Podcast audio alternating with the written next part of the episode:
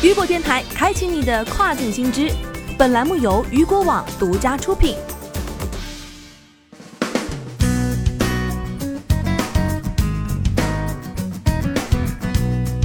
Hello，大家好，欢迎大家收听这个时段的跨境风云。接下来将带你一起来关注到的是，亚马逊成全球最大广告主，去年每分钟花费约两万一千美元。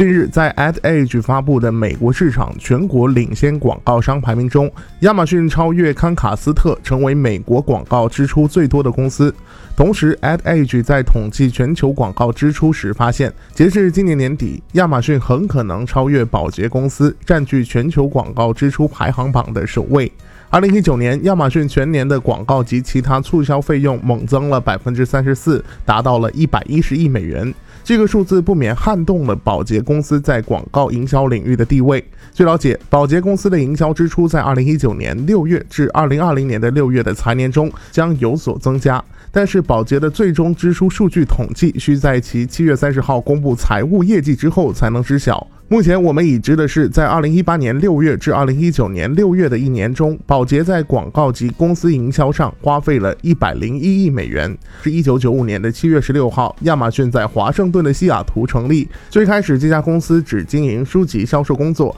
而现在其不仅是全球最大的书店，更是将其业务范围扩展到不同领域，比如电商、生鲜等等，并且在今年还有可能成为全球最大的广告商。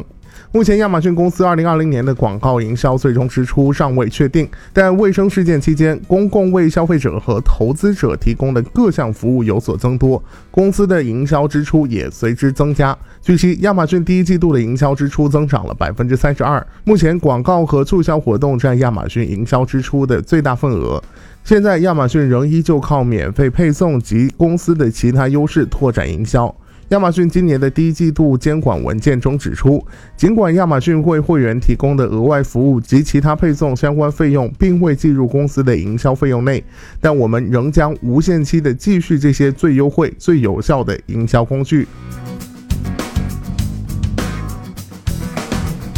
好的，以上就是这个时段雨果电台给您推送到最新一期的跨境风云。想要了解更多跨境电商资讯，您还可以持续关注到雨果网。我是大熊，我们下个时段见，拜拜。